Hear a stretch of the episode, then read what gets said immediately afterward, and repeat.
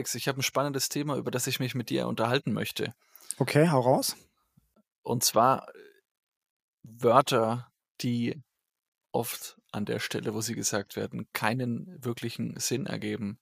Man nennt sie umgangssprachlich auch Füllwörter. Ähm, warum komme ich auf das Thema?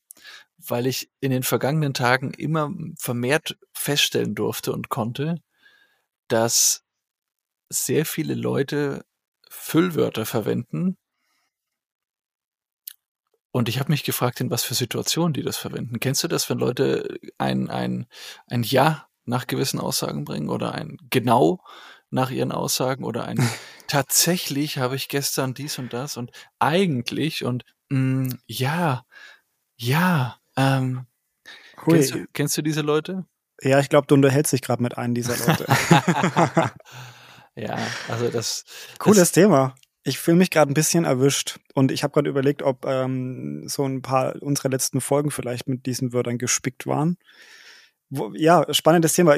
Erzähl mir mehr. Also Füllwörter. Ja, was, Füllwörter. Was sind Füllwörter? Wir hatten mal ein Training mit mit einem äh, mittlerweile auch sehr guten Freund von mir, Robert, und ähm, der hat diese Füllwörter Verpisserwörter genannt, weil ähm, wenn du wenn du am Telefon bist und diese Wörter nutzt, dann büßt deine Glaubwürdigkeit beim anderen und deine Professionalität natürlich total ein. Oh wenn ja. Du, wenn du rangehst und sagst, hallo, ähm, äh, mein Name ist Rudolf Göll, bin ich, ähm, ah, äh, bin ich bei der Firma XY. Ah, ja, das wirkt schon nicht professionell genug. So, ja. nicht vorbereitet, du bist nicht auf den Punkt, du bist nicht da, du, genau. Und solche Wörter sollen sich halt aus deinem Jargon verpissen. Aber cool. was, was, was mir aufgefallen ist, sind dass diese Wörter eigentlich immer nur verwendet werden, so mein Eindruck, mhm. um irgendwie eine Unsicherheit zu kaschieren. Oder weil man vielleicht denkt, aber das kann ich auch nicht validieren, weil man vielleicht denkt, dass man, was man gerade gesagt hat, beim anderen nicht so angekommen ist, weil man so diese Reaktion vermisst. Ja? Hm, weißt du, zum Beispiel dieses Ja jetzt zum Beispiel. Das ist du hast so auch gerade eigentlich verwendet. Ja, das fand eigentlich. ich auch gerade spannend. Also ich habe mich jetzt schon irgendwie drauf äh, fokussiert rauszuhören, wann wir solche Wörter verwenden in dieser Folge. Aber ich weiß, was du meinst. Es geht wirklich darum, glaube ich, zu einer bestimmten Aussage Stellung zu nehmen und da, da bei dem Standpunkt auch zu bleiben und zu sagen, ja, okay, ich habe diese Meinung oder ich habe, ich, ich sage das jetzt und egal was da kommt, ich werde damit umgehen können, was für eine mhm. andere Meinung da mhm. der andere hat vielleicht. Mhm. mhm. Zum einen, ich glaube, das ist so ein Weg. Ja, ja. ja. Krass. Also eigentlich ist eigentlich ist kein gutes Wort. Eigentlich ist per se jetzt nicht schlimm. Ähm, ist eigentlich nicht schlimm. genau, aber die, also man kann da sich bis ad absurdum äh, das Ganze mal zu Gemüte führen und dann merken, mhm. okay, Leute, die das drauf haben sollten, ich bin jetzt kein Politiker per se, aber mhm. Politiker haben das auch oft nicht drauf. Ja. Und da, da kommen dann auch Redewendungen und Floskeln, die halt einfach nur Platzhalter sind. Und was ich oft gemerkt habe, ich hatte ja häufig die Situation, dass ich in, in ähm, im Recruiting äh, Trainings und Coachings hatte. Also ich war sozusagen als zweiter Recruiter mit im Gespräch, im Einstellungsgespräch mhm. und habe die Person dann gefeedback danach und ihr eben Tipps und Ratschläge gegeben. Und häufig war es so, dass wenn du dir unsicher warst, aufgrund von beispielsweise fehlender Rückmeldung, ob das jetzt mhm. ein Nicken vom anderen ist, ob das ein, ein Grinsen ist, ob das ein entsetzt Schauen ist, wenn du gerade was Spannendes erzählt hast, also diese Rückmeldung vom anderen, ja, meistens mhm. nonverbal, wenn ja. die ausgeblieben ist, dann ist der andere immer in so eine, okay, was sage ich jetzt? Ähm, und dann haben wir das und das gemacht, genau. Und ja, und dann sind wir da und dahin und haben und das und das gemacht. Richtig, ja. Und, und dann tatsächlich ist also da würde ich schon vollkommen durchdrehen, ja. Das sind, das sind puh, Dinge, die einfach inflationär verwendet, bei manchen Leuten, dazu zähle ich mich, die Nackenhaare sich aufstellen lassen. Andere stört's ja. wiederum gar nicht. Also ich war ja beruflich viel auch in Düsseldorf früher und der Rheinländer an sich, und da möchte ich jetzt wirklich keinem nahe treten, aber der Rheinländer an sich ist ja schon häufig jemand, der sowas wie tatsächlich ganz, ganz häufig verwendet. Und das, okay. das ist da oben total normal. Und ich bin da hoch und habe gesagt, was, was habt ihr denn mit eurem tatsächlich? Also, die, ist halt auch die Frage, was diese Kommunikation grundsätzlich ausdrücken will. Also willst du Mhm. Kommunikation nutzen, um Zeit zu verbringen, dann kannst du viele Füllwörter verwenden, weil dann ist der Informationsgehalt niedrig. Wenn du aber Mhm. Kommunikations, äh, Kommunikation als Mittel der, der Datenübertragung jetzt mal bildlich gesprochen nutzt, dann sind halt so Störgeräusche und Interferenzen eher nervig. Und deswegen, gerade bei einem Bewerbungsgespräch, wo es ja primär um Informationsaustausch geht oder in einem Verkaufsgespräch, wo es um Mhm. Informationsaustausch geht, sollten so wenig wie möglich dieser Verpisserwörter drinnen sein. Hm, Aber man, man tut es trotzdem, weil man sich ja auch nicht alle Türen verschließen möchte. Ich, ich habe festgestellt, richtig, es sind häufig zwei Punkte. Zum einen, man kann keine Pausen zulassen, weil Mhm. eine Pause entweder einen selber zum Nachdenken anregt oder den anderen Raum lässt zum Nachdenken. Und man möchte aber nicht, Mhm. dass er nachdenkt, weil man Sorge hat, dass er dann vielleicht Fragen stellt oder dass er Mhm. irgendwie tiefer reingeht und du dann unsicher wirst. Also Mhm. dieses Pause zulassen von ein bis drei Sekunden ist überhaupt nicht schlimm. Ist wirklich überhaupt nicht schlimm. Und das zweite ist diese Selbstbestätigung, die du dir gibst. Durch ein Genau oder ein Ja. Ja, wenn du in der Unsicherheit bist und dann eben nicht das Feedback vom anderen hast, sondern dir das selbst geben musst, dann gehst du in diese Selbstbestätigung rein. Ich denke gerade an verschiedenste Situationen, wenn man lernt, zum Beispiel Teams zu führen. Also wenn man so in dieser Führungsrolle neu ist und innerlich noch nicht so gefestigt ist, Mhm. ähm, sich noch zu stark quasi auf die Informationen, die weitergegeben werden, fokussiert und weiß, man kann noch nicht einschätzen, wie die Gruppe reagiert oder wie man mit dem Feedback der Gruppe umgeht. Und da probiert man dann, sich ein bisschen schwammig auszudrücken, nur um nicht festgenagelt zu werden, weil das Festnageln könnte einen ja dann irgendwie zum Fallen bringen. Weißt du, was ich meine? Man probiert es möglichst schwammig auszudrücken, nur um zu vermeiden, dass die Leute eine Gegenreaktion bringen ähm, oder irgendwo kein, kein, nicht angepisst sind vielleicht, ja. Solche Dinge. Man möchte keine unangenehme Situation erschaffen, Richtig. aber wirkt natürlich dann, und das verstehe ich vollkommen jetzt, klar, sehr unprofessionell, weil die Zuhörer sich auch denken, okay, weißt du, bist du überhaupt davon überzeugt, was du sagst? Absolut. Und dann, dann wirkst du wie so ein, wie so ein wabbeliger Flummi da und so, ah ja, ich weiß selber nicht, äh, Mhm, machen wir es ja. jetzt so oder machen wir es so? Weil möglich wäre ja beides, aber wie wollen wir es denn jetzt? Und dann kommt aus dem Team, ja, wie machen wir es denn jetzt? Mhm. Und dann kommt man sich selber vielleicht so ein Stück weit doof vor. Was, was auf jeden Fall auch noch ein Punkt ist, den ich, den ich gerade gar nicht bedacht habe und den hast du gerade angesprochen. Oft verwendest du Füllwörter oder, oder irgendwelche Verpisserwörter, um deine Aussage nicht zu hart dastehen zu lassen, weil man Ja. Sorge hat, dass die Aussage vielleicht so, wie ich sie gerade gebracht habe, eigentlich zu hart sein könnte. Ja. Also eigentlich müssten wir das so und so machen. Allein der Konjunktiv und das eigentlich. wir müssten, wir sollten mal. So, Konjunktiv grundsätzlich macht dich klein. Wenn du dann aber noch ein eigentlich oder ein, ein, ein Füllwort dieser Güte mit reinbringst, Hui, Konjunktive Dann- machen aber auch die Mitarbeiter aggressiv, ne? ja, aber dann machst du dich ja selber so klein mit Hut. Mhm. Und dann kommst du beim Kunden, dem du was verkaufen willst, der emanzipiert genug ist und, und auch Fachwissen hat und Ex äh, Expertise hast, den kommst du dann auch nicht mit einem emotionalen Touch. Da, da- das kannst du vergessen.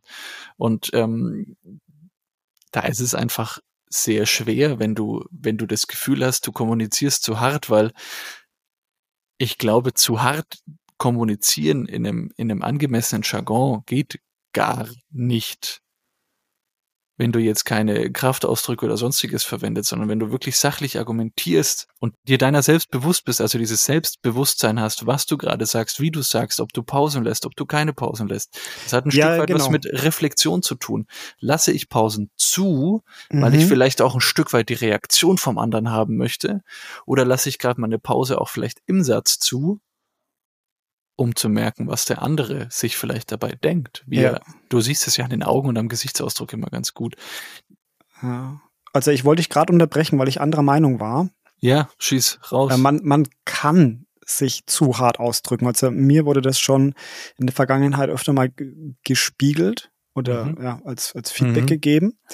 Und dann kam eben dieses Learning und das ist das, warum ich dir jetzt dann doch zustimmen muss, ähm, dass man auf bestimmte andere Punkte dann Acht gibt. Also etwas zu harte ist dann einfach nur die sachlich reine Information, die weitergegeben wird.